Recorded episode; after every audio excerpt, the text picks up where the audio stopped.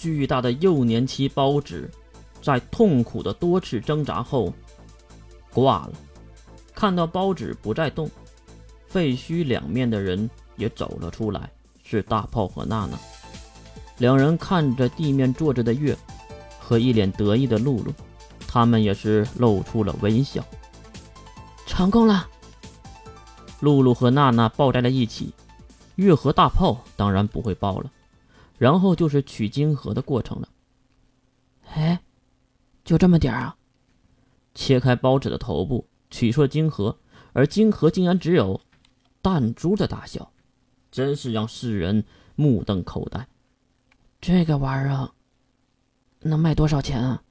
看着手中泛着浅蓝色光泽的晶核，月不由分说的问着。不过还好，万事开头难。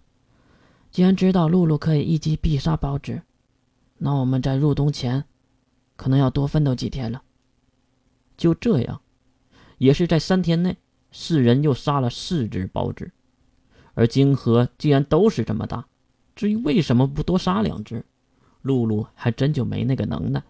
恢复体力的时间太长了，拿着五个浅蓝色的弹珠，大炮也是一脸的尴尬。话说这个东西能值钱吗？真希望娜娜听到这真话呀，而不是那个酒鬼吹牛啊！最后，世人在城市里搜刮了一部分物资后，就离开了雅皇城。到达南方城市的时候，已经是一个月以后的事儿了。世人主真的是弹尽粮绝，饿得体无完肤。而让大家都非常气愤的是，大炮竟然。还是这么的胖。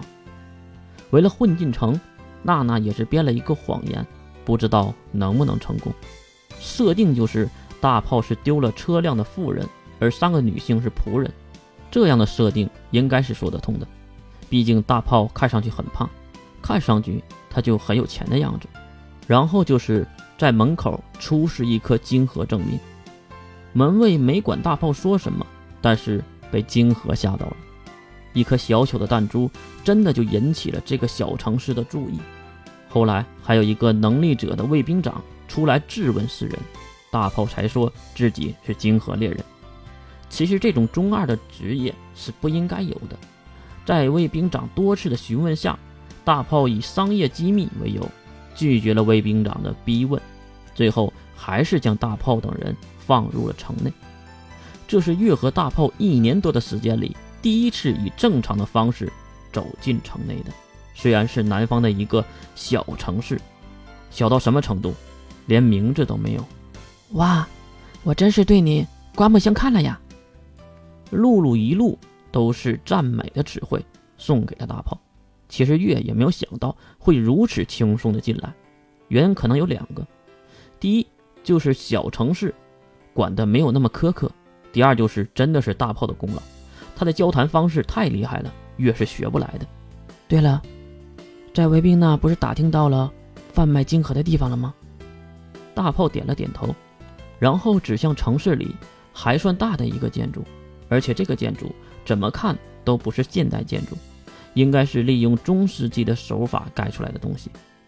其实现代技术已经不可能有了，毕竟混凝土什么的都得用上现代的科技车辆。和搅拌机，涉及到的能源问题都是无法解决的。再加上包纸对这类机械都非常的感兴趣。走进建筑，里面的空间很大，而人却很少。在门口，他们就被拦住了。贩卖金盒的吗？怎么是生面孔？健硕的男性挡住了他们的去路，而且这个家伙还散发着能力波动。他是一个能力者。呃，你好，我是贩卖金盒的，并不是本地人，所以面生也是正常的。大炮游刃有余地说着。不过看到世人的装束，男人竟然一点怀疑都没有。还是说买卖金盒的人都穿这个德行？这样啊，那去一号柜台吧。男人指向一旁的柜台。那边有一个漂亮的小姐姐，正和他们摆着手，走了过去。大炮拿出两枚弹珠，递给小姐姐。前台小姐姐接过晶盒，用放大镜看了一眼。先生，这个是工兵级幼年期的包纸晶盒，一个一千元。什么？一千元一个？吓得月和大炮都喊了起来。柜台的小姐姐也是被吓得愣住了，一旁的保安人员也是迅速走了过来。没事，没事的。小姐姐急忙摆手，示意保安人员不要大惊小怪的。我想，这位先生一定是认为价格低得太过分了吧？也对，大炮这个表情怎么看都是吃惊。其实并不是觉得低，而是感觉太高了吧。再看大炮，吐了吐口水，然后掏出剩余的几个，看到大炮那胖手中的三枚金盒，小姐姐的眼睛都亮了起来。